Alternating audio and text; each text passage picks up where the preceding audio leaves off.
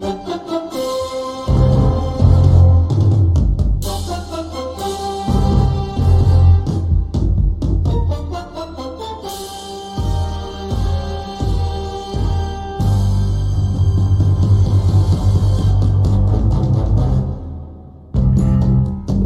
Здрасте, здрасте, здрасте. Программа DD Daily начинает свою работу, и сегодня мы э, с вами разговариваем, конечно же, о футболе. Ну, просто уж повод такой, именно футбольный, ведь закончился первый раунд э, плей-офф чемпионата Национальной футбольной лиги.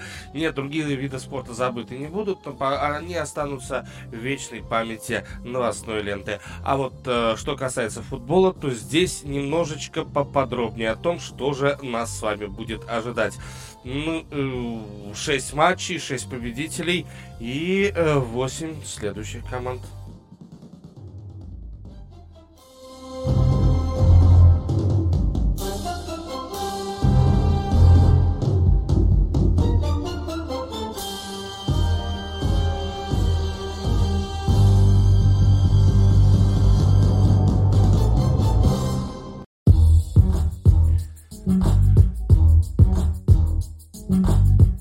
Что можно говорить о, о всех событиях, которые произошли вот буквально э, с пятницы по воскресенье? Три дня, э, шесть матчей, э, три, получается сколько? Да, шесть матчей и по три победителя. Вот так. Э, по три победителя для каждой конференции. Ну, все это теперь перерождается уже в дивизионный раунд. Э, там все будет нам более привычно. Будут под, подсеяны команды, которые заняли первые места в конференциях, в американской национальной. Но э, будут образованы уже совершенно другие пары. Но давайте об этом мы пока говорить, в общем-то, даже не будем. Давайте мы сейчас, здесь и сейчас, будем все-таки говорить о том, что было как раз. И давайте попробуем как-то это все дело оценить. Вот что допустим, вам бросилось первым в глаза после того, как э, вы посмотрели матчи? Ну, то давайте все матчи, сразу все матчи. Ну, допустим, в субботу вам бросилось в глаза одно, в воскресенье другое, там, в понедельник третье, да? С одной стороны, так, такое может быть, конечно, да. Но давайте все-таки о том, а что вам бросилось в глаза, когда вы посмотрели все, когда вы оценили все когда вы оценили э, всю ту совокупность игр, которые состоялись в этом плей-офф. А? Я думаю, что как раз это-то и интересно. Это, наверное, самое интересное из того, что можно э, принять для того, чтобы делать из этого какие-то выводы, нет? Э, не знаю, как вам, мне запомнилось огромнейшее количество разгромов. Разгромы, просто э, самые натуральные разгромы. Ну, давайте вспомним. У нас есть Рэмс, которые играли против Аризоны, самый последний из матчей. Сколько там? 34-11? Вау, 34-11. Так, ну это еще не все. Э, Канзас Сити против Питтсбурга. Канзас Сити играл дома. Канзас Сити выигрывает со счетом 42 на 21. И живите с этим как хотите. 42 на 21. При этом, при этом после э, трех четвертей счет был такой, что, в общем-то, последняя четверть осталась чем-то типа формальности. И это было 35 на 14 уже вот в этом конкретном матче. То есть вам не кажется, что это как бы разгромно, да? Тампа Бэй против Филадельфии. 31-15. При этом 15 э, очков там пропустил в четвертой четверти, когда стало понятно, что результат уже не поменять. Ну, согласитесь, да, такой такой себе матчик был, такой интересный, интересный. А вот встреча, которую я точно прогнозировал, правда, я точно прогнозировал эту встречу как э, встреча, в которой э, победит команда New England Patriots. Ага, New England, конечно, выиграл, да-да-да.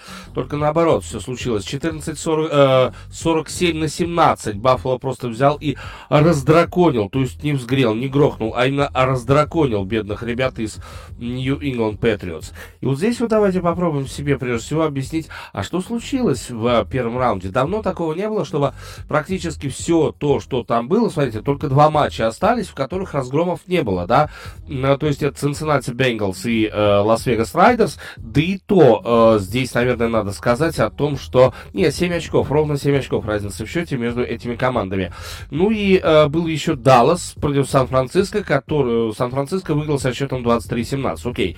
Здесь давайте, здесь давайте про, про борьбу, и здесь здесь давайте потом, потому что у нас есть, точнее у меня есть э, чего э, вам сказать про потом, вот э, про Даллас в частности. Речь о том, что вот эти, вот эти разгромы, почему вот бейсбольный плей-офф, о, бейсбольный, футбольный плей-офф, прошу прощения, для нас выдается таким разгромным, если хотите. Почему столько много результатов, которые не берутся, ну то есть вот вообще не берутся просто для того, чтобы их как-то зачитывать, рассчитывать, учитывать или что-то в этом роде. Почему так случилось? Почему что? Что происходит? What's, what's going on? What's going on? На самом деле, э, по, мо по моему мнению, э, я бы, вот прежде всего, я бы не хотел впадать в какую-то э, область неких таких эфемерных разговоров, потому что многие любят очень впадать в область эфемерных разговоров, и э, очень многие любят говорить о том, что вот, мол, э, смотрите, э, вот эти здесь устали, эти здесь не были готовы, а те здесь, э, ну, сами понимаете, да, о чем я, к чему я здесь, о чем я здесь, что, ну, просто кто-то был не готов, кто-то устал, кто-то, э, кто-то как-то совсем... Э, э, кого-то болельщики поддерживали просто лучше, да, то есть вот, э, вот это ведь тоже, э, тоже такое бывает, да, кого-то, кого-то поддерживали лучше болельщики. Ну, по-моему, это как раз э, то самое, что э, в рассуждении не должно вмешиваться от слова совсем. А почему? Да по одной простой причине. Давайте попробуем все это дело объяснить с точки зрения, ну, как это раньше говорили, с точки зрения банальной эрудиции, а мы давайте попробуем все это дело объяснить э, с, э, ну, как бы это сказать там, э, с точки зрения каких-то реальных категорий, а не метафизических, да, то есть э, реальных, а не э, эфемерных.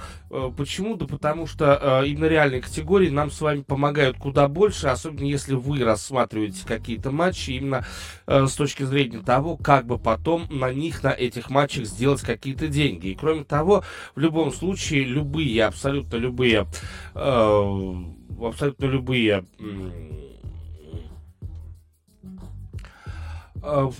результаты, будь то спортивные результаты, будь то политические результаты, будь то экономические результаты, они нуждаются в оценке, и в оценке они нуждаются именно вот э, с той точки зрения, э, которая э, грозит нам своей рациональностью, грозит нам своим рационализмом, но ни в коем случае не э, своей какой-то загадочностью, эфемерностью, легкостью, э, с которой можно это все дело объяснить.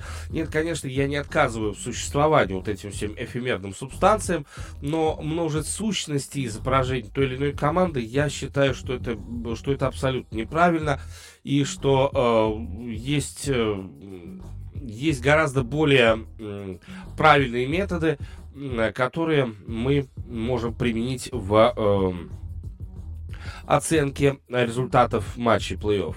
Ну что, э, прежде всего, это, конечно, э, на мой взгляд, э, это тренерские матчи, то есть везде, где мы с вами э, видим разгром, да, то есть, а что такое разгром? Разгром это когда больше трех владений. Ну, опять же, на мой взгляд, если вы считаете, что разгром это что-то другое, то, безусловно, переводите э, свой взор на комментарии и в рамках комментариев уж, пожалуйста, напишите, что разгром в американском футболе это что-то совсем другое. На мой взгляд, разгром это когда матч заканчивается с разницей в три владения и я совершенно не согласен с теми, кто утверждает, что разгром это когда соперник набирает очень мало, но при этом ты там выигрываешь э, там 20 на 3. 20 на 3 э, это нет, это именно три владения. 20 на 7, когда ты выигрываешь, да, э, я считаю, что это не разгром а, от слова совсем, вот просто не разгром. А вот что касается как раз э, э, что касается э, там вот 41, как, как у Питтсбурга это было, а, а у Питтсбурга э, это было 42-21, да, то есть когда здесь мы с вами видим 21 очко разницы, э, абсолютно не важно, сколько, за, ну, сколько очков набрал Питтсбург, абсолютно не важно. Важно то, что разница в счете все равно три владения мячом, да, то есть вот Питтсбург просто уже не догнал, не вывез эту разницу, не вывез ее от слова совсем. Вот, и поэтому именно с этой точки зрения я считаю, что адекватнее гораздо оценивать вот это слово разгром. Еще раз, если вы считаете, что я в чем-то здесь не прав, вот в данном случае, то, конечно, я бы очень хотел, э, друзья, пожалуйста, очень прошу, э, пишите об этом в комментариях, э, где бы вы не слушали, на какой бы платформе вы не слушали данный подкаст. Ну что, поехали? Поехали. Перво-наперво, опять же, как мне лично кажется, мы с вами имеем что? Мы с вами имеем две, когда сходятся на поле, мы с вами имеем две философии, две бейсбольные философии. Один тот представляет, ну, самый яркий пример, это был как раз матч между между командами э, Рэмс и э, Рэмс и Кардиналс, и э, не потому, допустим, не потому, что этот пример был самым последним из примеров, да, этот пример был Ровно потому, что в этом матче сошлись два тренера, у которых э, совершенно разная философия футбола. Вот это как раз очень важно.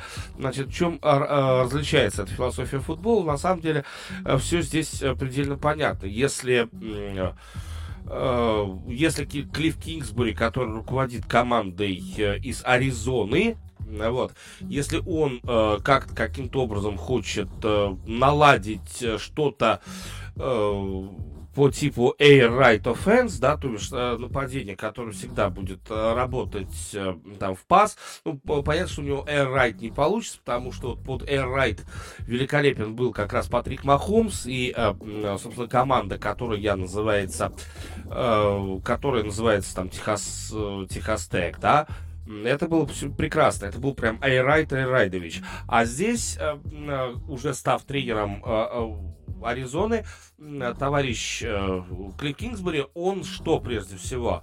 Он э, прежде всего налаживает э, философию, которая называется Air Carriel Offense, да, то есть это Э, в общем-то, в настольном нападении, но при этом иной раз там такие передачи очень сильно вертикальные передачи, которые даже в A-Right Offense они не проходят. В то же время Маквей, э, Шон Маквей, это тренер э, Рэмс, значит, он сделал философию такую, ну, то есть создал уже там годами философию такую, что, значит, ну, просто хорошо играть нападение, это философия ближе гораздо к West Coast, да, то бишь к нападению западного побережья, но еще плюс к этому, конечно, и защита да, то есть защита, которая в общем целом, агрессивно я была, да, э, практически весь матч. И более того, э, к этому защита словно таки подходила, подходила в течение всего сезона.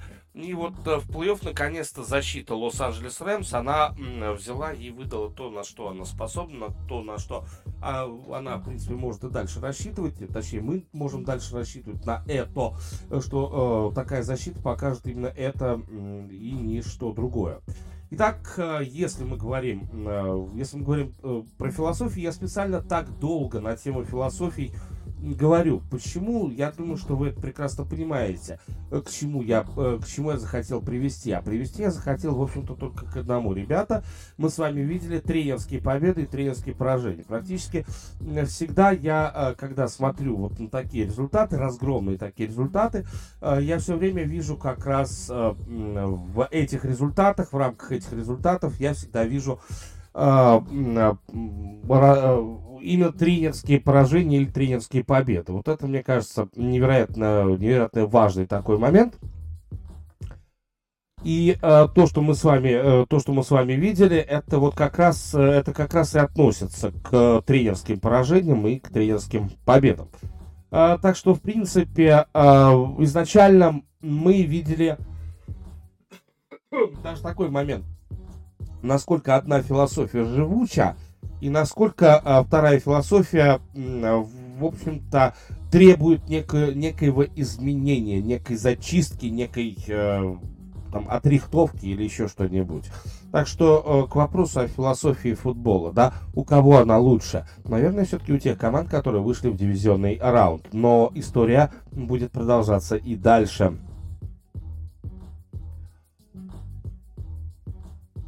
Ну а теперь э, все-таки есть еще э, вещи, о которых я, безусловно, хочу поговорить, а точнее вещь, ну то бишь один из результатов, о котором я прям очень хочу поговорить.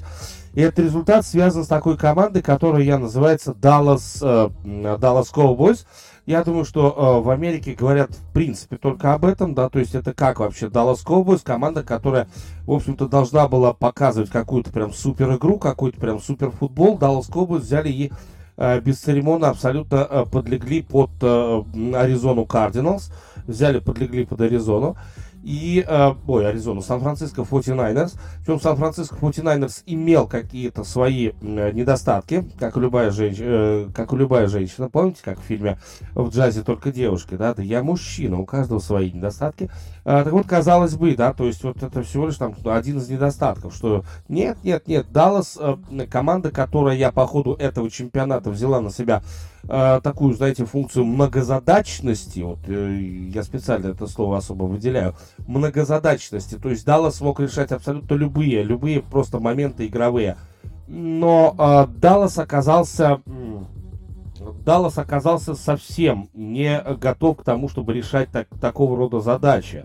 Такого рода задачи, это значит побеждать, э, побеждать в матче плей-офф. А вот у Сан-Франциско как раз Кайл Шенахан, это наставник Сан-Франциско 49ers, вот он-то как раз и э, заявил нам всем, что, ребята, у меня супер команда, у меня Джимми Гарополо, в котором, честно скажу, я не верил абсолютно. У меня есть Джимми Гарополо. Джимми Гарополо это тот квотербек, на которого я, безусловно, э, на которого я, безусловно, буду рассчитывать и дальше. Э, Джимми Гарополо это тот квотербек, который э, мне, в смысле Кайлу Шенахану, э, принесет еще не раз и не два, если не победы, то, по крайней мере, очень классные, очень классные результаты, очень классные матчи будут у меня с ним. И несмотря на то, что Гарополо бросил свой э, заводной, задорный, я бы сказал, перехват по ходу этого матча, э, все равно э, получается так, что э, Сан-Франциско одерживает, э, одерживает победу, очень хорошую победу.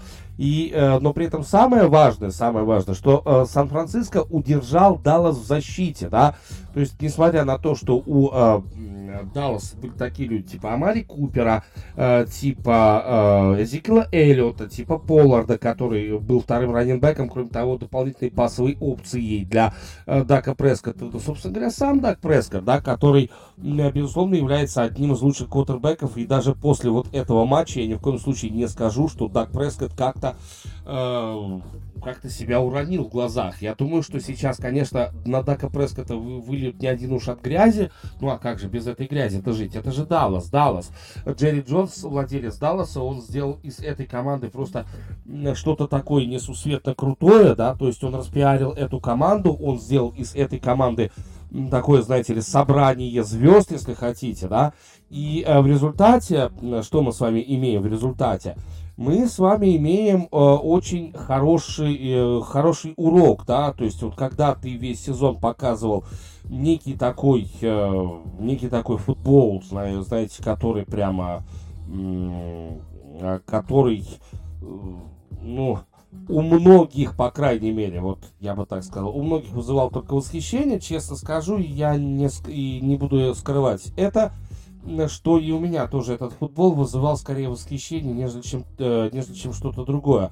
Но однако, даже если этот футбол по ходу регулярного чемпионата у тебя вызывает восхищение, не факт абсолютно, что этот футбол дальше, дальше э, будет э, настолько же хорош, потому что это плей-офф. Плей-офф можно идти на всякие разные интересные хитрости, э, которые потом, э, благодаря которым потом э, команда соперника победит даже самый лучший клуб по итогам регулярного чемпионата. Вот так вот, примерно так случилось с Dallas Cowboys.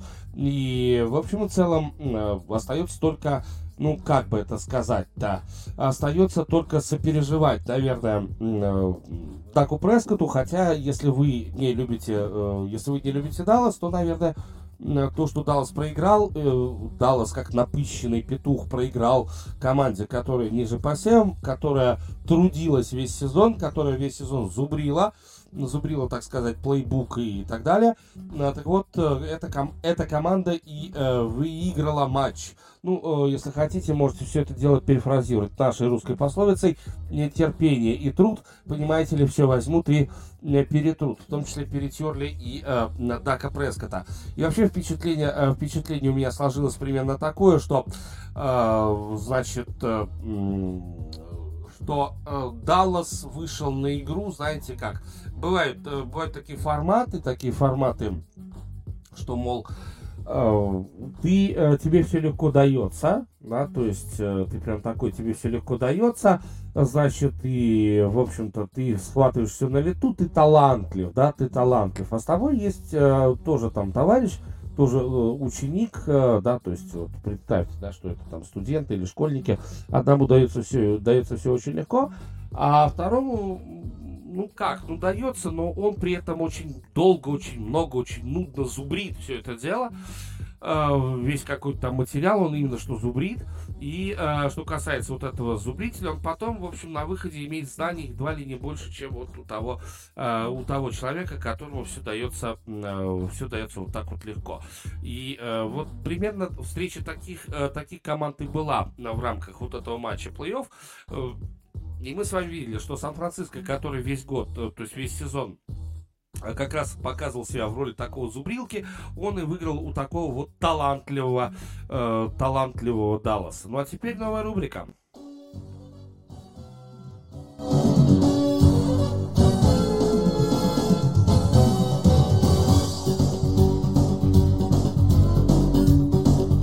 Первонаперво, что хочется сказать по поводу того, что происходит, конечно, про новости давайте немножечко.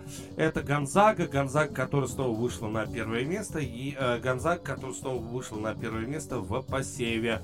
Это важно достаточно. Э, Гонзага снова, снова просто вернулась, вернулась туда, где она, в общем, должна была находиться. Наверное, но, с другой стороны, видите, у Гонзаги, э, во-первых, только два поражения. У Гонзаги вот после э, матча, который остался в воскресенье, они с Санта-Клара играли, 115-83 выиграли. И, и э, играя в конференции западного побережья, West Coast Conference, э, Гонзага остается первой, ну, просто потому, что уже дальше календарь будет достаточно слабый. Если честно, я не совсем уверен, что Гонзага э, закончит, э, закончит чемпионат именно Э, первой, первой команды. И на самом деле э, я думаю, что э, это было бы правильно, чтобы, чтобы, чтобы команда не закончила первый этот чемпионат первый в посеве. Ну там слишком слабый календарь, слишком слабые соперники.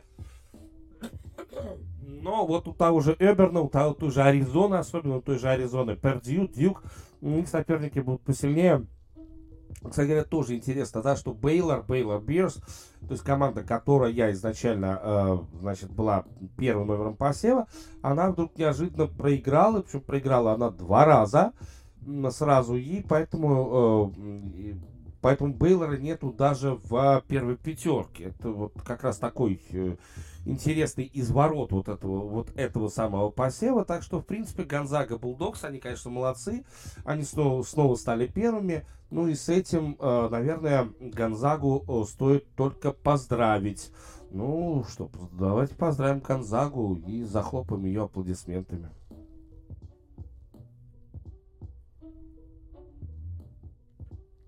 Сегодня достаточно много было про Даллас. Ну, давайте я, э, в общем-то, Далласом и э, Далласом продолжу. Дело в том, что у нас есть Лука Дончич. И э, этот самый... Э, и этот самый э, Дончич, он сделал э, тут накануне трипл-дабл. Ну, казалось бы, что, что такое трипл-дабл Дончича. Ну, э, на самом деле, э, трипл-дабл Дончич это такая достаточно значимая величина, я бы, я бы сказал так, значимая. Э, дело в том, что э, дело в том, что э, значит значимая, это значимая величина, она говорит ровно про то, что у Дончича это 41-й 41 трипл-дабл. И получается, что э, Дончич сделал трипл-даблов больше, чем все игроки Далласа вместе взятые э, за всю вот карьеру. Если вообще брать карьеру Дончича, то представьте себе. И это, смотрите, это несмотря на то, несмотря на то, э, что, э, значит, в команде из Далласа играл один опытный весьма по трипл-даблам человек, которого зовут, и сейчас он, кстати, дончичевский тренер, вот так вот. Зовут его Джейсон Кит. И Джейсон Кит, когда вот он начинал карьеру, он начал карьеру именно в Далласе, Даллас Маверикс, Э, вот, и в рамках вот этого самого Dallas Mavericks э, Джейсон Кидд вместе с Грантом Хиллом, вот это, вот это важно, с Грантом Хиллом, они спорили как раз, э, Хилл в Детройте, этот самый, в Далласе, товарищ, который, Джейсон Кидд, они спорили, кто все-таки больше трипл-даблов наберет, там это соперничество продолжалось, правда, не слишком много, да, там пару сезонов всего лишь, потом они поменяли команды и уже к этому, точнее, Кит поменял команду, уже к этому не возвращался. Вот. Э, что касается Дончича, то его результат 20 очков, 12 передач при двух всего потерях, кстати, да, и 11 подборов, это очень классный результат, что уж тут говорить, э, но при этом, смотрите, у Дончича 0,6 с дальней дистанции, у Дончича, у Дончича только 23,5%, то есть, с одной стороны, мы можем говорить, ах, какой он крутой, а с другой стороны, ну, слушайте, ну, статистика у него отстой, у него просто отстойная, очень сильно отстойная статистика, это еще не все, они играли против команды Оклахома Сити Тандер. Ну, Оклахома Сити Тандер, давайте честно, это помойка. Это, это в нынешнем чемпионате это натуральная помойка. И с этой натуральной помойкой Далласу пришлось играть. И пришлось играть до последних секунд. Даллас выиграл со счетом 104-102. Ну, слушайте, ну, вот с одной стороны, да, то есть у нас есть такая меморабилия, да, а с другой стороны, конечно, лучше бы такой бы не было. Лучше бы это была бы что называется, победа за явным преимуществом. Хотя, может быть, я слишком строг э, к Дончичу, слишком строг к, э, к Далласу, э, потому что у Далласа, если я правильно помню, сейчас идет чуть ли не победная серия, которая все еще продолжается. Ну, хотя нет, у, у, удался серия из трех побед, а до этого была серия, победная серия из шести.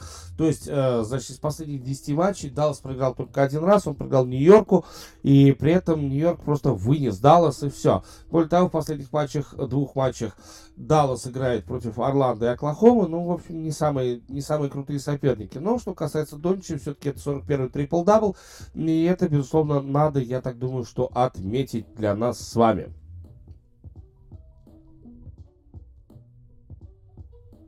А теперь еще один такой интересный момент. И здесь, э, конечно, тоже можно там вставать э, из-за столов и говорить какие-то хорошие вещи относительно такого дядьки, который зовут Бема Дебайо. Э, дело в том, что Бема Дебайо, он все-таки сделал камбэк наконец-то, да, то есть он вернулся после травмы. Я не говорю, что он там просидел что-то, какое-то очень большое количество времени. Нет, как раз он не слишком долго вообще сидел. Uh, не слишком долго он сидел на скамейке, точнее, в медсанчасти. Но главное, что по ходу этого чемпионата Бэм Адебаев все-таки смог вернуться. И э, Майами действительно, э, действительно, судя по всему, просто Бэм Адебаю э, не хватало невероятнейшим образом. Да? То есть Адебаю, э, Адебаю сейчас он становится одним из э, лучших на сегодняшний день игроков позиции центрового, да, то есть он удовлетворяет абсолютно всем э, э, качествам, которым, э, которыми должен обладать игрок позиции пятого номера. И э, если брать вот последний матч, в котором Адебаю как раз отличился, он играет, я напомню, за Майами Хит, если вдруг кто не знает. Так вот, Майами играл против Торонто, тоже не самый прям серьезный соперник для в Майами. Майами одна из сильнейших команд, Торонто все-таки нет, хотя у Торонто, у Торонто уже 21-20, а совсем недавно там был, по-моему, 15-20. То есть у Торонто сейчас победная серия идет. Но что касается Адебаю, то он в своем первом матче после камбэка сделал 9 подборов, набрал 14 очков, плюс 6 полезности он показал. Ну, его команда выиграла со счетом 104-99. Поздравляем Бэма Адебаю. Действительно, э, действительно там э, есть с чем поздравить. Ну и в Майами постепенно, э, постепенно возвращаются, э, постепенно возвращаются абсолютно все. Э, все, кто делал какую-то погоду, все, кто делал какую-то игру. И, э, в общем и целом, я как раз э, думаю, что совсем скоро мы с вами снова увидим очень сильные Майами. Дайте, пусть, э, пусть они хотя бы просто соберутся все вместе, пусть они хотя бы немножечко поиграют все вместе, э, сыграются, и к плей-офф эта команда будет невероятно сильной. Если честно, я просто боюсь за соперников э, команды под названием Майами Хит. Все-таки здесь э, э, ребята понимают, за что они играют, и э, здесь ребята, почти уверен, они являются очень даже очень даже настроенными на то, чтобы получить этот э, титул. Ну а сейчас э, у нас с вами новая э, рубрика.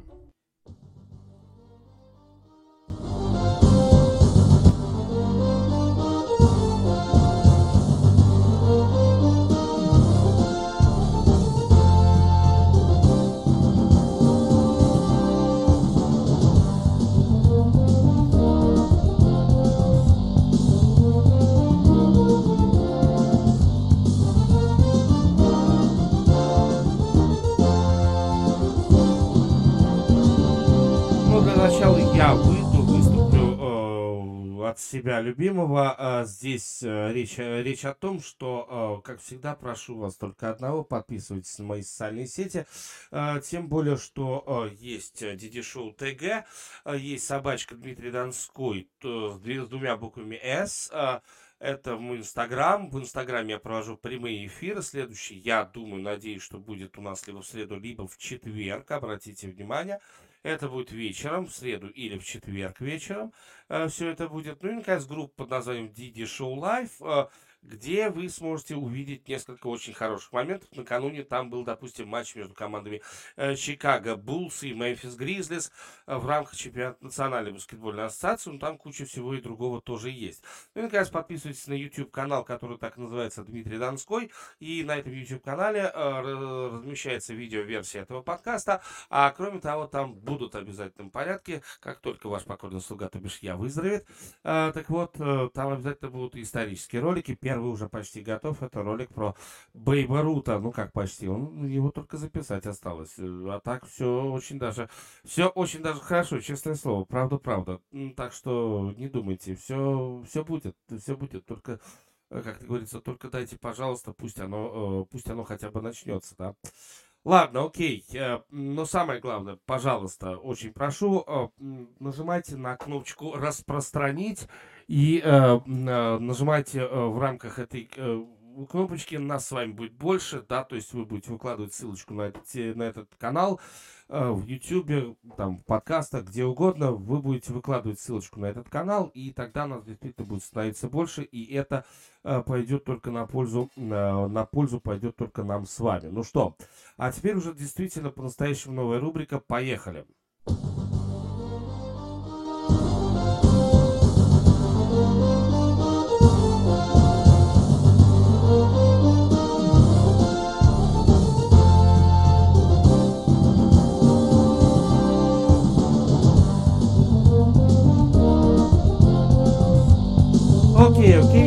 окей. Uh, как я и говорю, сегодня очень много футбола, ровно потому, что вот буквально накануне закончилось uh, то, что называется первый раунд uh, плей-офф uh, Национальной футбольной лиги. Ну и вот одна история, которая, uh, которая просто великолепная, и которая прямо сейчас и просится, uh, просится, чтобы ее рассказать. Ну вот это Мэтью Стефорд. Мэтью Стефорд это квотербек, это квотербек команды пам-парам, не Детройт Лайонс, хотя именно с этой командой в большей степени Мэтью Стефорд ассоциируется. Что это означает? Это означает, что из э, Детройта Мэтью Стефорд бежал, бежал вовремя абсолютно. И вот э, сейчас мы с вами видим, что перед нами восстает другая сила, восстает, ну, не из пепла, а из, я уж не знаю чего, восстает другая сила, и эта сила действительно э, та самая, с которой можно и нужно считаться. Я говорил о том, что Рэмс будут э, действительно очень крутой командой, и они действительно стали очень крутой командой. В плей-офф это лишний раз было показано. Победа над Аризоной, причем победа такая, что, в общем, там, ну, я даже не знаю, как это говорить.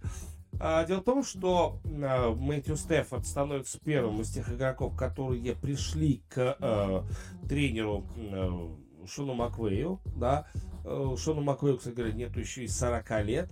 А вот э, если говорить про Мэтью Стефорда, то э, Стефорд уже действительно очень много всего повидал на своем веку. И Стефорду 33, он не намного, не намного младше э, своего главного тренера. Но э, представьте, какое доверие Стефорд оказывает э, 37-летнему Маквею, да? То есть там, где эти два парня, наверное, просто дружили бы, ходили бы вечером по барам и, может быть, как-то снимали бы как-то женщин, да, мы с вами видим, что это э, человек, который родился в городе Тампа, штат Флорида. Это человек, который учился в университете Джорджии, был выбран первым номером на драфте 2009 года. Э, и долгое время он как раз играл за команду Detroit Lions. И вот смотрите, он играл с 9 по 20 год в Detroit Lions. С 9 по 20 год, ага. И э, надо сказать, что за время Детройта, за время Детройта, вот так вот действительно сказать можно, за время Детройта ни разу, э, ни разу Мэтью Стефорд не выигрывал в плей-офф. Э, четырежды он выходил э, в плей-офф с учетом э, Рэмс, но трижды он выходил в плей-офф в составе Детройта, да, и все эти три раза он проигрывал по разным причинам, но в 11, 14, 16 годах он проигрывал. После 16 после 16 года в течение четырех сезонов подряд Э, ну ладно, в 17-м еще 9 побед, 7 поражений, а вот дальше 5-11, 3-4, потом травма, и после этого в 2020 году 5-11, вот так вот. И представьте себе, э, он переходит в Лос-Анджелес э, Рэмс, 12 побед, кстати, если брать его карьеру, впервые он одерживает 12 побед, впервые он показывает 67,2% на пасе, Э, собственно говоря, э, он э, во второй раз пересекает отметку за свою карьеру, уже такую достаточно большую карьеру. Во второй раз он пересекает отметку в 40 тачдаунов, это очень круто. Он показывает едва ли не самый большой рейтинг квотербеков. Ну и э, кроме этого, надо, наверное, сказать о том, что в нынешнем чемпионате, это тоже такой достаточно важный момент, он делает э, 4 победных драйва, да, то есть вот для своей команды он делает 4 победных драйва. По-моему, это очень интересная история, история о, можно сказать, о превращении, если хотите. Ну и э, превращение Мэтью Стефорда из э, гадкого утенка, ну то есть сильный квотербек, э, но при этом э, квотербек, который мало что вообще может, мало что вообще может кому-то преподнести, да, то есть вот, э, я бы, я бы даже так сказал, квотербек, который мало кому может что-то преподнести интересного. Но теперь все по-другому, да, то есть вот то, что было, э, то, что было, это, конечно, э, великолепный э, урок всем тем, кто Стефорда не верил. И э, видите, как, э, как, э, как говорится, да, и нашим, и вашим. Обмен-то как, какой состоялся, да, то есть Детройту был подарен достаточно молодой квотербек, а вот э, что касается Рэмс, то они взяли себе квотербека с, с более, более возрастного квотербека, и в итоге этот более возрастной квотербек, он, в общем-то, всем показал, что он еще, намного, первое, намного способен, и второе, он способен играть и с этими принимающими. В общем, вот в чем история. Просто э, дело в том, что э, Стефорд, которому вот уже 33, который вступил в этот чемпионат э, 30, в возрасте 33 лет, в возрасте Христа, э, так вот, э, получается, что Мэтью Стефорд быстро, очень быстро нашел общий язык с э, товарищами по команде. Более того, вспомним его э, вспомним его э, игру за Детройт, да, вспомним его игру за Детройт, и там он быстро обзавелся топовым принимающим, э, он быстро обзавелся Келвином Джонсоном, то есть вот Стефорд и Мегатрон там были такие два прям парня-парня, да, и э, у него вот сезона с Мегатроном они все заходили за 4, э, за 4 200 тысяч ярдов, да, то есть 4200 ярдов. Вот, и, собственно говоря, получается, что, э, получается, что э,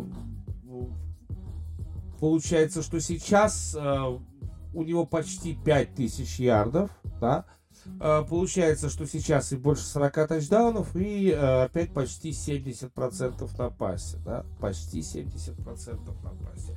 Ну и э, в 33 года, как мы с вами понимаем, происходит некое второе рождение Мэтью Стефорда. Э, второе рождение квотербека, который впервые может э, сейчас рассчитывать вот с такой командой, которая за него будет играть, за него бросится в огонь и в воду. Э, так вот, он может рассчитывать на победу даже, простите, но в Супербоуле, представьте себе. Ну, пожелаем удачи Мэтью Стефорду, тем более, что в следующем матче ему предстоит весьма и весьма жесткий соперник.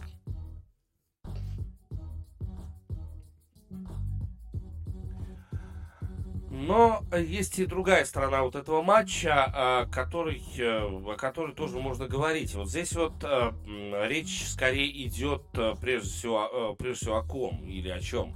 Здесь речь прежде всего идет, конечно, про Аризону Кардиналс, про квотербека Кайлера Мюррея, да, и про э, то, как Аризона, э, как Аризон провалила вот э, свой выход в плей-офф. Давайте вспомним, что э, сначала, вот, когда Аризона только пошла вверх, ну, сколько копий было переломано относительно того, что Аризона станет победителем.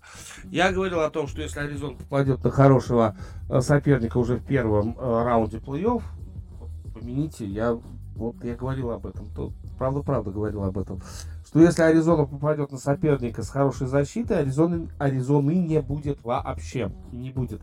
Ее и не стало. Причем не просто э, вот она проиграла, а именно, что ее не стало. Этой команды не стало. Она кончилась, эта команда. Вот просто взяла и кончилась. Прямо на поле и кончилась. Прямо на поле Сафай Стадиум и кончилась. А, так вот, и а, кроме того, конечно, Клифф Кингсбери а, действительно обладает очень а, интересной, ну, очень интересной а, скажем, очень интересной техникой, наверное, так стоит сказать, очень интересной техникой тренерства. И с Калером Мюрреем он нашел достаточно быстро общий язык, хотя, по большому счету, я бы сказал так, что Клифф Кингсбери это тот человек, который, который все-таки, на мой взгляд, опять же, э, он хотел совершенно другого персонала для себя, да, то есть э, Клифф Кингсбери это тот человек, который вот уж действительно не хотел, не хотел от слова совсем работать э, с Кайлером Мюрреем как квотербеком. Ну, квотербеком нужен несколько повыше хотя бы ростом, да, если вот ростом повыше, было бы вообще все очень даже хорошо. Ну, мне, мне кажется, что примерно вот торг шел относительно этого. Но однако, как говорится, что есть, то есть.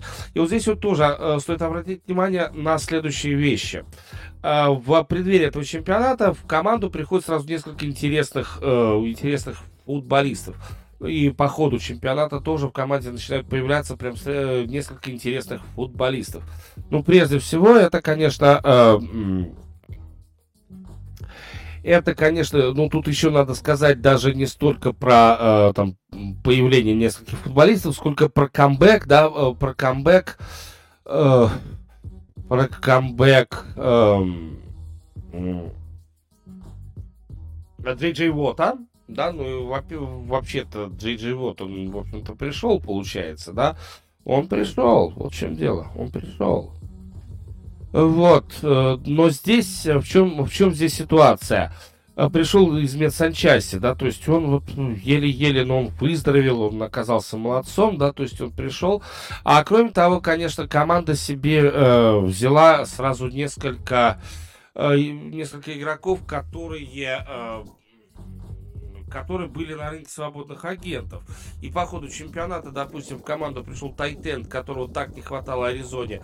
И это не кто-нибудь, а э, все-таки э, Зак Эрц. А кроме того, в команду пришли вот такие люди, типа ну, тот, тот же самый Джей Джей Вот, соответственно, Эйджей Грин, принимающий, который долгое время играл за Цинциннати. Э, кроме того, это э, был очень классный гард нападения, значит, Брайан Винтерс. Это, это раненбэк Джеймс Коннор. Очень тоже хороший раненбэк, что он лишний раз просто подтвердил, подтвердил э, своей игрой по ходу этого э, чемпионата, на самом деле. Он это подтвердил, насколько он хороший раненбэк. Но э, как только дело дошло действительно до серьезной защиты, э, вдруг почему-то Аризона взяла и сдулась. Нету Аризоны. Кончилась Аризона. Вот, вот собственно, и все и э, поражение э, поражение Аризоны э, от Рэмс, э, наверное, вряд ли у кого-то вызовет, э, ну, прям возглас сенсация, да, то есть ну, ждали просто равную игру. Единственное, что э, когда вот этот человек скажет, что да нет, это особо не сенсация, ему можно предложить посмотреть на счет этого матча, и человек там возьмется за голову, потому что вот так вот со счетом э, 11-34 Аризона проиграть, чтобы, да ладно, такого, такого просто быть не может, э, мы могли об этом говорить даже за минуту до начала матча, а потом, когда опустились в недра игры, то тогда как-то все, все встало на э, своих места, на свои места. 7-0 победа, э, победная серия Аризоны со старта сезона. И э, получается, что 4 победы и 7 поражений, включая матч плей-офф, у Аризоны вот после этого этих великолепных первых семи недель. Вот такая вот история, которая, в общем-то, оканчивается грустно. Что нужно делать? Что нужно делать для того, чтобы все... Э, ну, то есть для того, чтобы Аризоне не э, особо там плакать от того, что произошло. На самом деле, я не думаю, что прям что-то что такое нужно делать. Я думаю, что э, и здесь, безусловно, я буду прав. Э, я думаю, что Аризоне, а точнее Клиффу Кингсбури, надо менять философию, либо менять квотербека. Вот вы знаете, как это ни странно звучит, но нужно поменять либо философию, либо квотербека, потому что э, Кайлер Мюррей не, не подходит для, э, для того футбола, который э, хочет воспроизвести на свет э, Клифф Кингсбури. Вот так вот. Он просто не подходит Кайлер Мюррей для этого. Угу то же время, э, если ты поменяешь философию под этого квотербека, э, то, наверное, что-то получится. Но способен ли Кингсбери поменять свою философию под такого квотербека, как Кайлер Мюррей? Вот это очень большой вопрос. И поэтому кто-то должен будет уйти. Либо Кингсбери, либо должен будет уйти Кайлер Мюррей из этой э, команды. Мне кажется, что надо идти на какие-то радикальные моменты. Если вы не хотите, если вы не готовы идти на какие-то радикальные моменты, то надо ли ждать от Аризоны каких-то прям серьезных достижений. Я тоже думаю, что особо-то серьезных достижений здесь ждать не надо от слова совсем. Ну а сейчас у нас э, все-таки будет э, новая рубрика. Ну и поехали.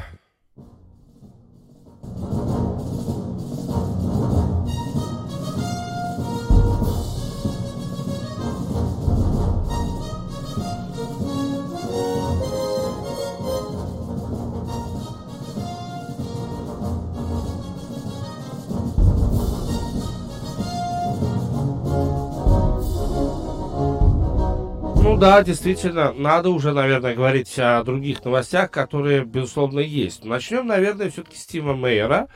И э, начнем с э, хоккеиста команды Сан-Хосе Шаркс, который вдруг решил перед нами, перед всеми устроить некую такую выпендрежную историю. Выпендрился, молодец парень, взял пять голов, отгрузил. Ну что такое? Пять голов, Тима Мейер. Ну, он потрясающий парень, что тут можно сказать? Нет? Нет?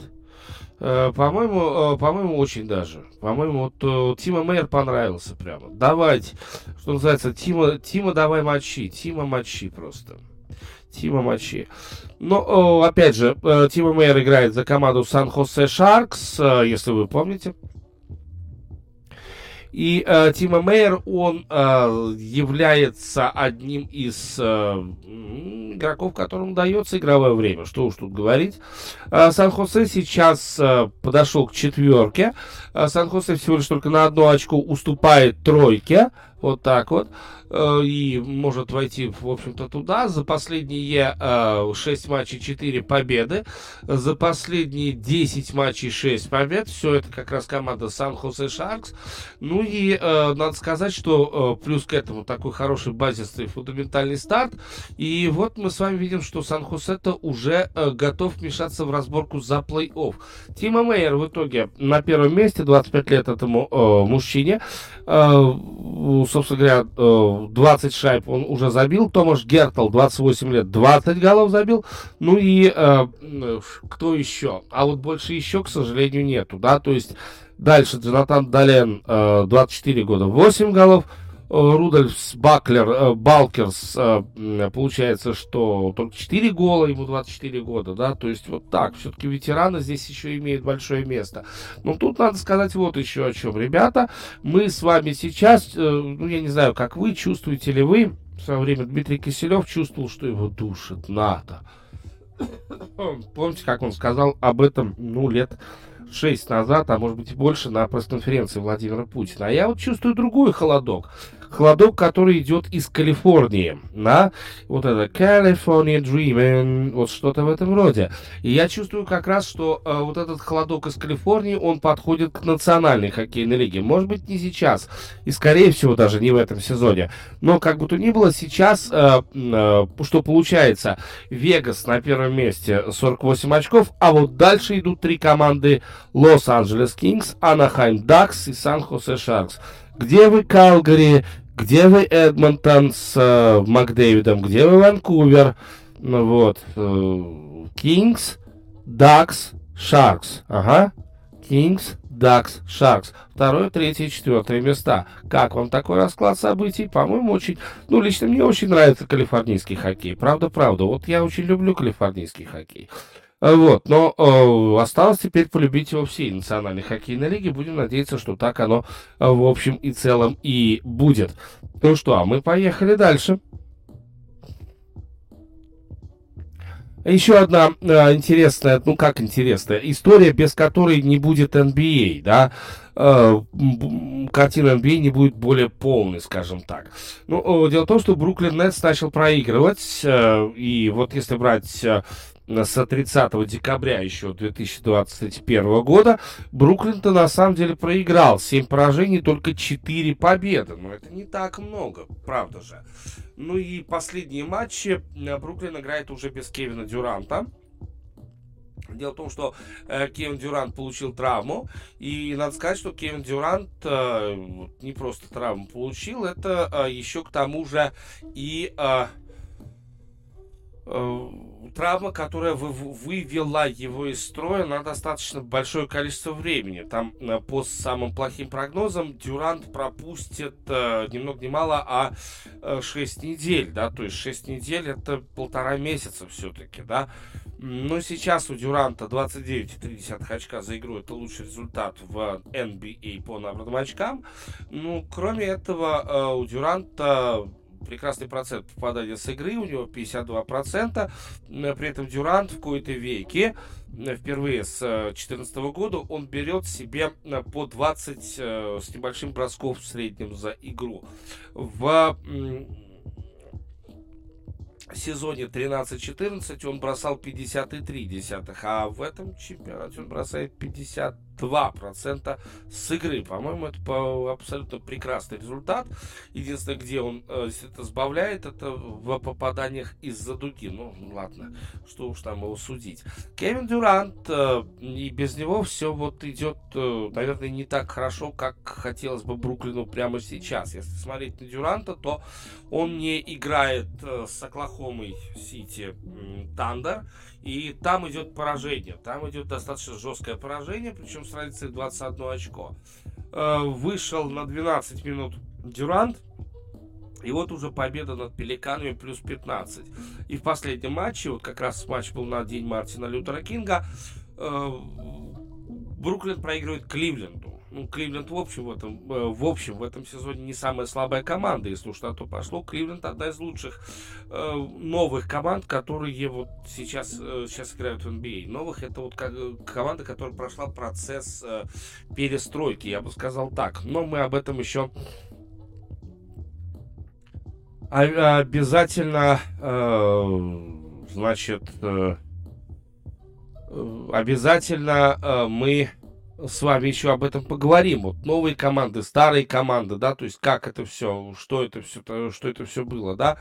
Но э, Бруклину придется играть какое-то количество времени без Кевина Дюранта. Интересно, насколько сильно Бруклин упадет вообще, потому что, смотрите, э, значит, э, 27 побед у Бруклина прямо сейчас, 27 побед, 16 поражений, 27-15 у Чикаго, и Чикаго занимает первую, первую позицию. А вот что касается Майами и Бруклина, то они откатились, э, точнее, Майами поднялся, а э, Бруклин откатился на уже получается, что третью позицию в э, Восточной конференции. Без Дюранта значит, что игры особой у Бруклина не наблюдается.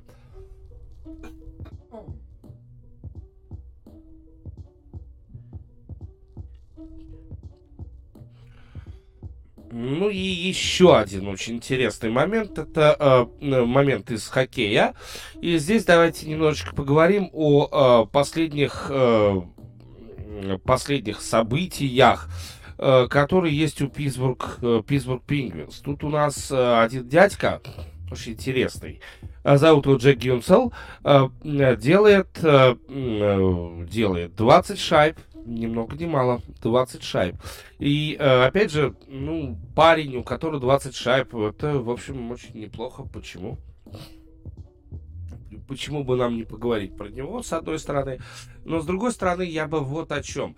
А, дело в том, что Джек Гюнсел, он делает э, э последние 5 сезонов по 20 шайб. Вот последние 5 сезонов он обязательно забивает по даже... Да, последние 5 сезонов он обязательно забивает по 20 шайб.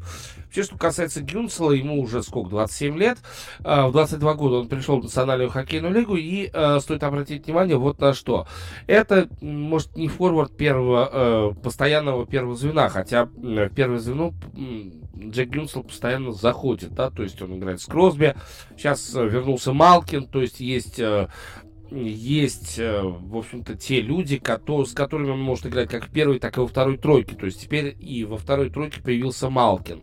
И с ним тоже Гюнсел может играть. Впервые в этом сезоне Гюнсел становится прям снайпером-снайпером. Да? То есть сейчас Гюнсела значит, уже видят э, в Питтсбурге исключительно как э, человек, который забрасывает шайбы. И это, в общем, тоже все, это тоже все очень даже хорошо и очень даже правильно. Но, как бы то ни было, что касается Джека Гюнсела, то если вот у него наступила у Гюнсела такая стабильность, э, э, тут надо говорить и про Питтсбург, про сам, да, э, потому что вот как раз Малкин пришел, посмотреть, как Гюнсел заиграл. У Питтсбурга тут недавно была победная серия, победная серия с 10 матчей подряд, после, но и после этого все, в общем и целом, не закончилось. Дело в том, что последние 15 матчей э, Питтсбург потерпел только два поражения от Лос-Анджелес Кингс и Далласа, да, а так очень стабильно команда играет, очень стабильно команда побеждает. Вот последний, э, последний, кого она победила, это был Вегас Golden Knights, и в общем и целом, конечно, Питтсбург, впечатление такое, что Питтсбург э, продолжает, вот это очень важно, оставаться свежей командой, да, то есть это именно что свежая команда, вот это, вот это самое главное из того, что э, в общем-то, Питтсбург может сказать, э, сказать о себе. Ну, ладно, с новостями давайте мы с вами все-таки закончим, а вот э, дальше, дальше у нас, а точнее у меня есть что вам еще предложить. Еще одна рубрика, вот, вот уже почти сейчас.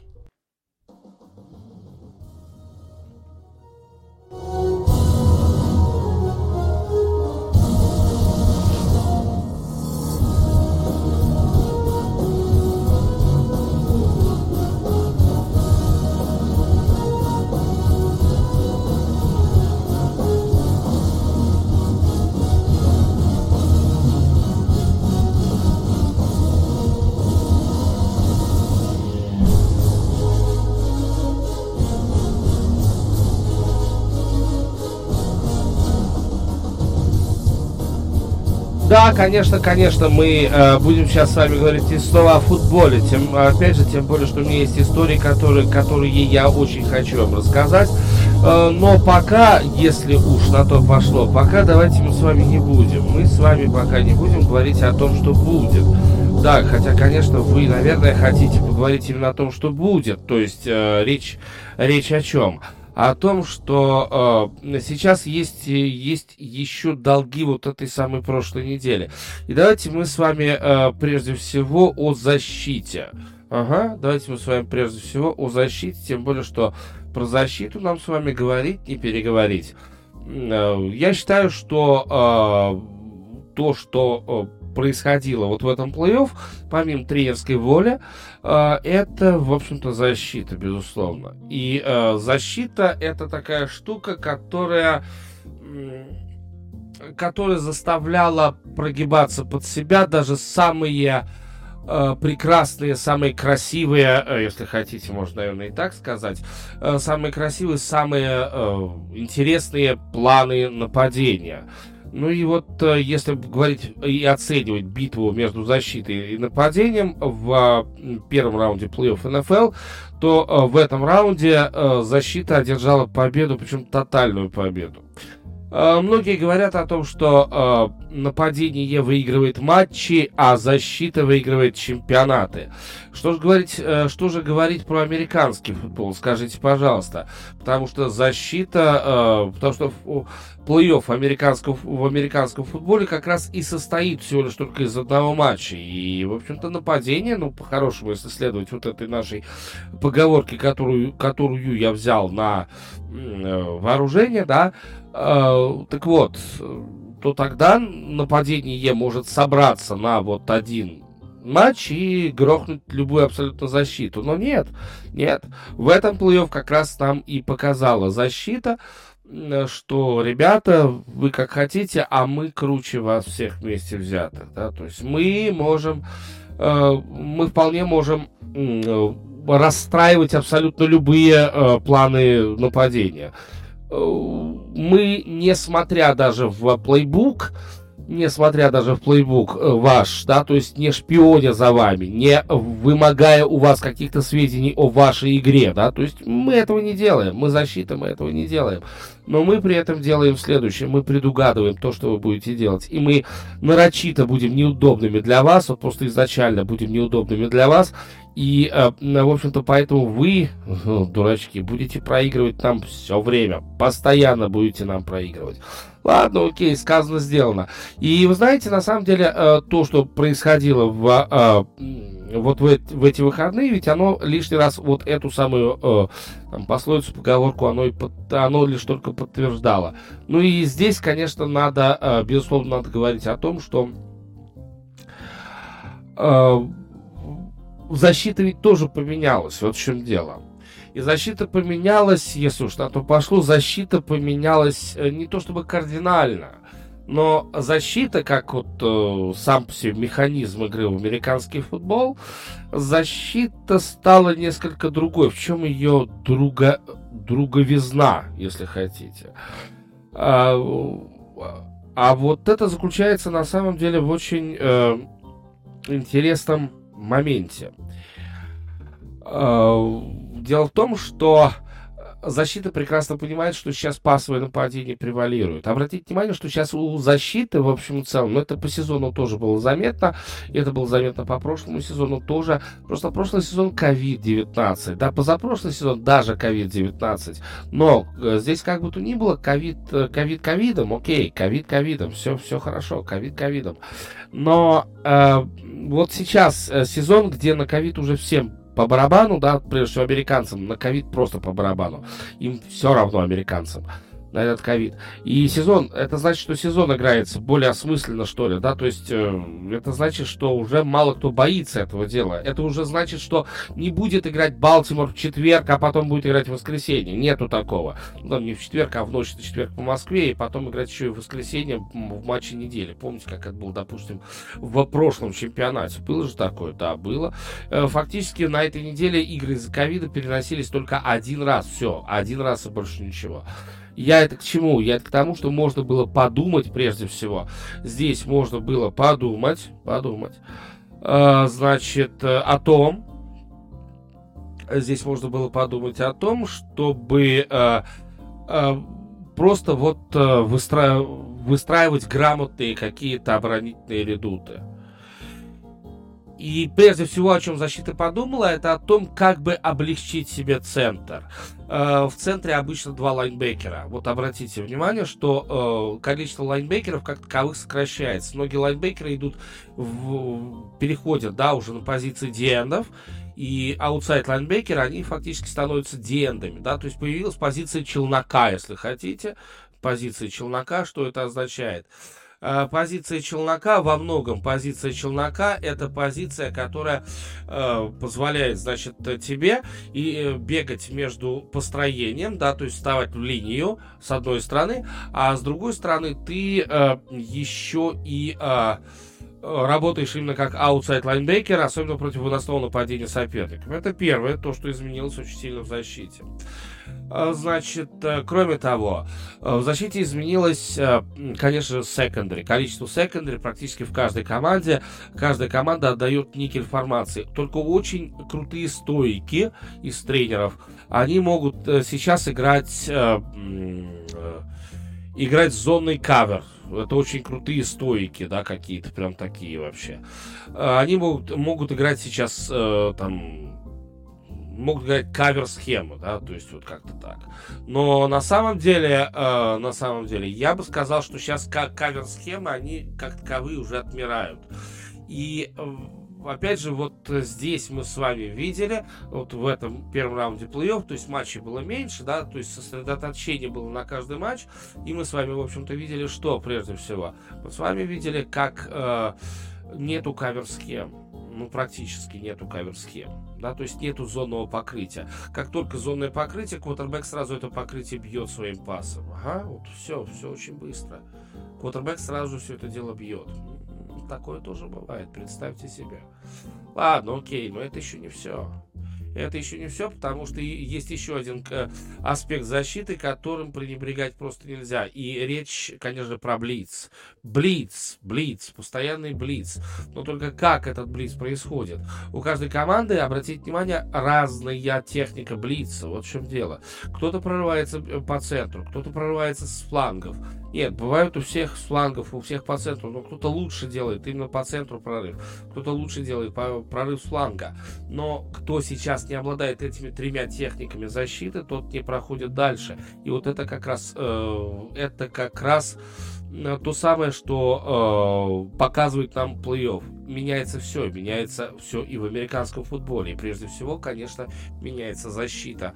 Защита, которая э, противостоит нападению. И кто знает, может быть, уже в следующем чемпионате у нас с вами будет, ну вот прям совсем, совсем нерезультативный футбол, если защита будет еще более совершенной.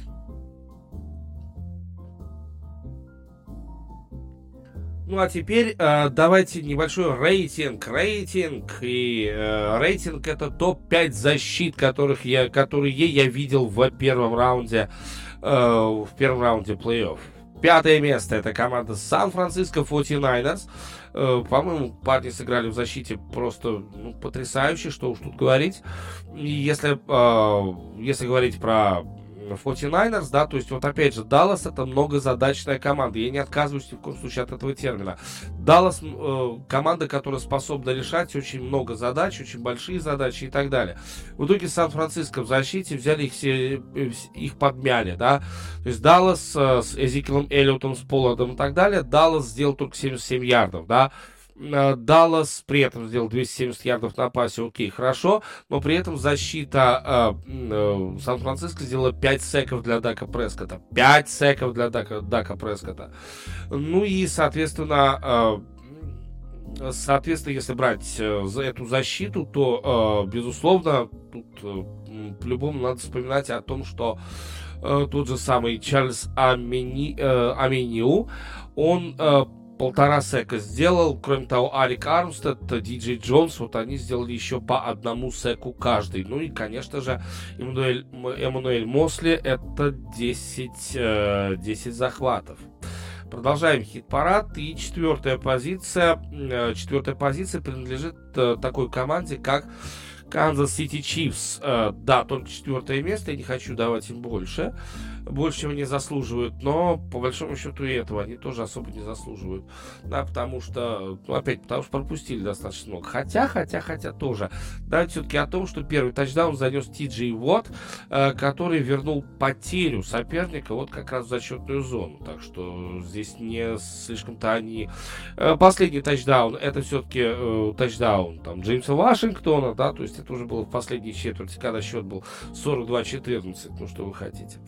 Вот. Но если про защиту, то, конечно же, надо сказать вот о чем. Две потери защит, э, значит, э, защита дала только 56 ярдов на выносе сопернику сделать с Наджита Харрисом, да.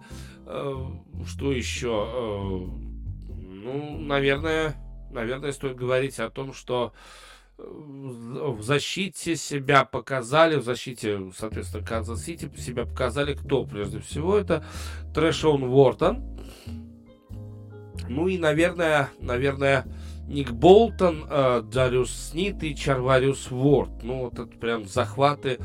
Но вот, э, что касается Канзаса, конечно, здесь я бы так, так чуть-чуть и прокритиковал эту защиту, потому что у Питтсбурга были там шансы эту защиту преодолеть. Ну, ну временами э, канзасская защита была прям очень-очень хороша. Теперь, э, теперь у нас первые три защиты и э, третье место это это Лос-Анджелес Рэмс во главе с Аароном Дональдом, великолепным Ди-эндом. А, и надо сказать о том, что Дональд, конечно, приложил руку к вот такому плохому, очень плохому поражению Аризоны Кардиналс. А, если смотреть на Аризону, то здесь давайте, что у Аризоны-то было вообще по, по части защиты. 61 ярд на выносе с Джеймсом Коннором, да, 137 ярдов на пасе и два перехвата без тачдаунов. Вот это все защита. Вот это все действительно прямо-прямо защита-защита, да.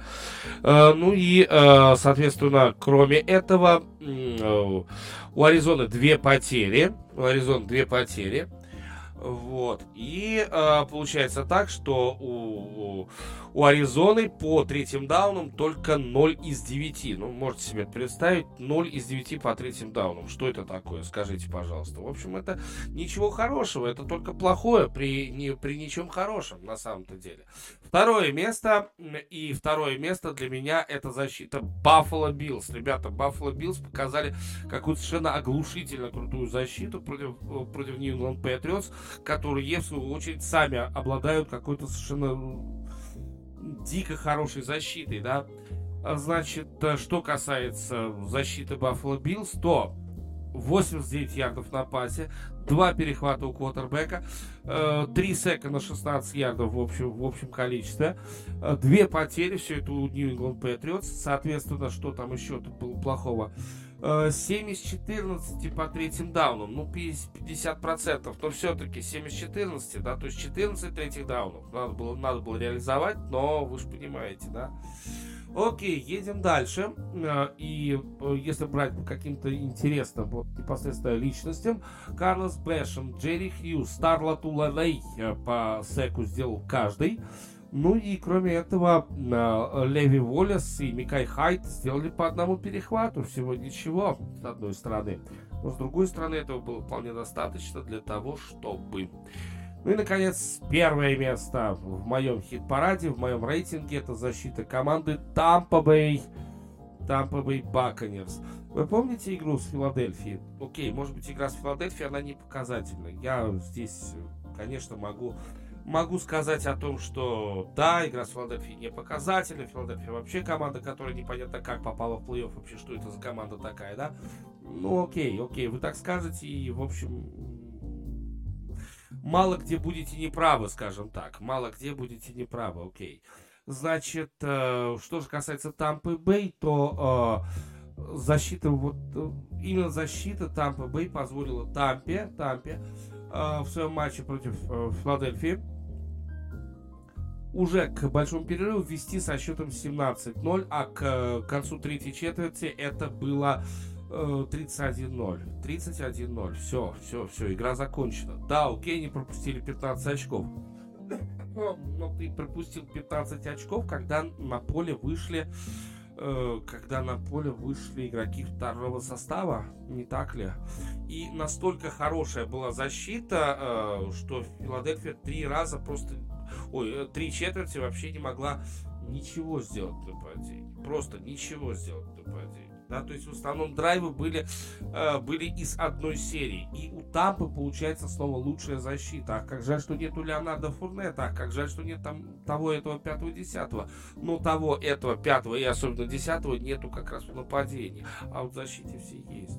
В защите все есть. И э, в этой связи я бы, допустим, я бы уж точно назвал Тода Боулса, именно Тода Боулса, лучшим защитным координатором который подвел защиту в самой наилучшей форме к э, вот этому плей-офф, к плей-офф 2020, э, 2022 года. Это лучшая защита, это лучший плей для защиты и, и вообще э, и вообще только так и никак иначе. А вот и э, заканчиваем сегодняшнюю программу, сегодняшний подкаст. Достаточно много с вами говорили про футбол. Если с чем-то не согласны, если что-то хотите, хотите, чтобы я осветил дополнительно, если о чем-то вот э, вы хотите, чтобы я поговорил, или там задать какой-нибудь вопрос, вот что-то в этом роде, пожалуйста, ребята, в комментариях. Где бы вы не услышали данный подкаст, в комментариях, пожалуйста, я только рад, э, абсолютно рад.